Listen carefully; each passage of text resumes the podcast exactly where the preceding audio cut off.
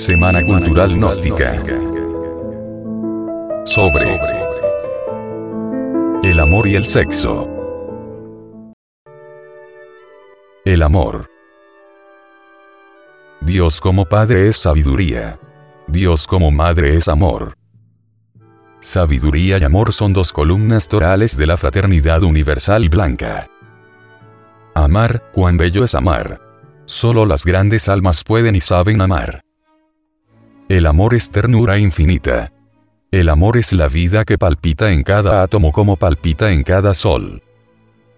El amor no se puede definir porque es la divina madre del mundo. Es eso que adviene a nosotros cuando realmente estamos enamorados. El amor se siente en lo hondo del corazón. Es una vivencia deliciosa. Es un fuego que vivifica. Un simple pañuelito perfumado, una carta, una flor, promueven en el fondo del alma tremendas inquietudes íntimas, éxtasis exóticos, voluptuosidad inefable.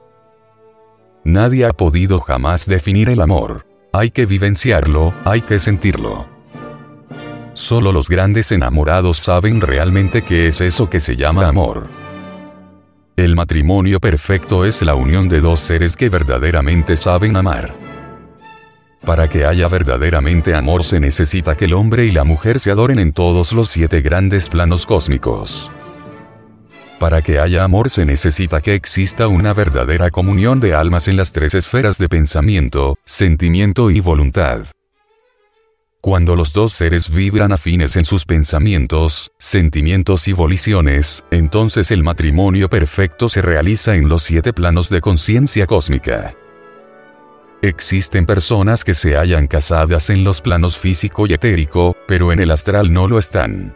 Otras están casadas en los planos físico, etérico y astral, pero no lo están en el plano mental. Cada cual piensa a su manera. La mujer tiene una religión y el hombre otra, no están de acuerdo en lo que piensan, etcétera, etcétera, etcétera.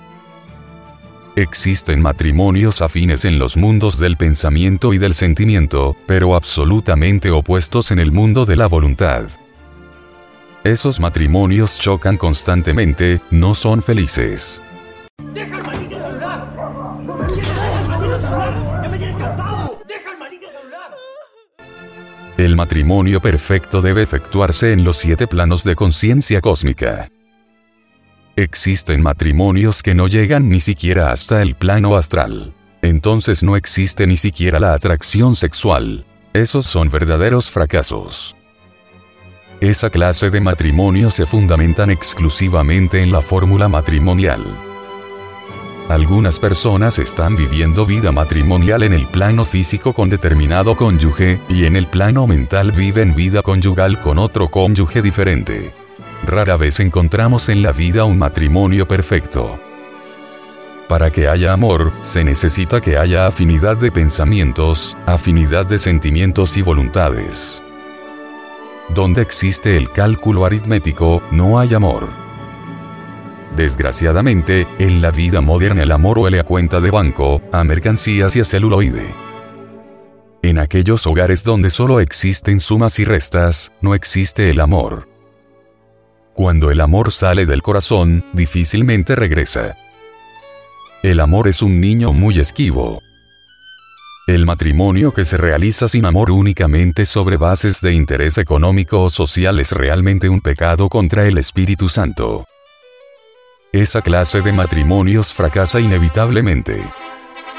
Los enamorados a menudo confunden al deseo con el amor, y lo peor del caso es que se casan creyéndose enamorados. Consumado el acto sexual, satisfecha la pasión carnal viene entonces el desencanto, queda la terrible realidad. Los enamorados deben autoanalizarse a sí mismos antes de casarse para saber si realmente están enamorados. La pasión se confunde fácilmente con el amor. El amor y el deseo son absolutamente opuestos. Aquel que verdaderamente está enamorado es capaz de dar hasta la última gota de sangre por el ser adorado. Examínate a ti mismo antes de casarte. ¿Te sientes capaz de dar hasta la última gota de sangre por el ser que adoras?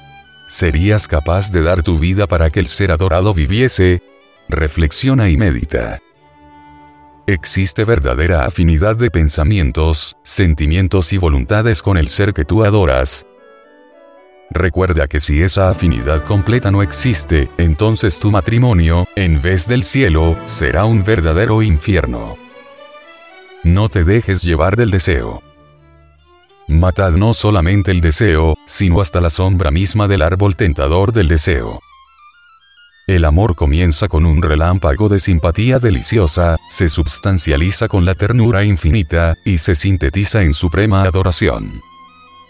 Un matrimonio perfecto es la unión de dos seres que se adoran absolutamente.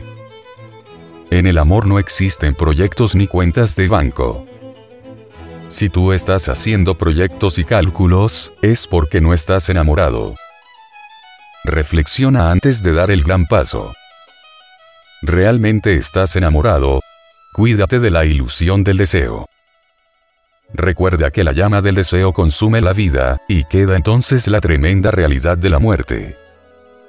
Contempla los ojos del ser que adoras, piérdete entre la dicha de sus pupilas, pero si quieres ser feliz, no te dejes llevar del deseo. No confundas hombre enamorado, el amor con la pasión. Autoanalízate profundamente. Es urgente saber si ella te pertenece en espíritu es necesario saber si sois completamente afín con ella en los tres mundos de pensamiento, sentimiento y voluntad. El adulterio es el resultado cruel de la falta de amor. La mujer verdaderamente enamorada preferiría la muerte antes que el adulterio. El hombre que adultera no está enamorado. El amor es terriblemente divino. La bendita diosa madre del mundo es eso que se llama amor. Con el fuego terrible del amor podemos transformarnos en seres superiores para penetrar llenos de majestad en el anfiteatro de la ciencia cósmica.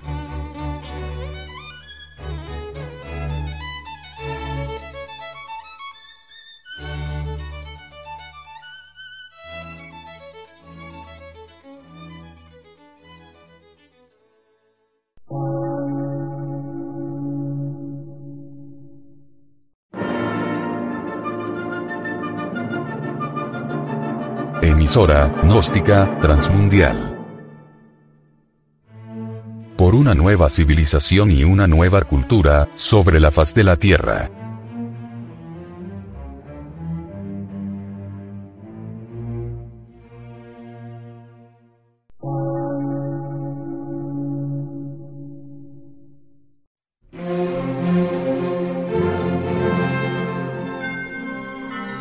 Medio de radiodifusión científico, artístico, místico y filosófico, de la Asociación Colombiana de Centros de Estudios Gnósticos, Antropológicos, Psicológicos y Culturales. A.C.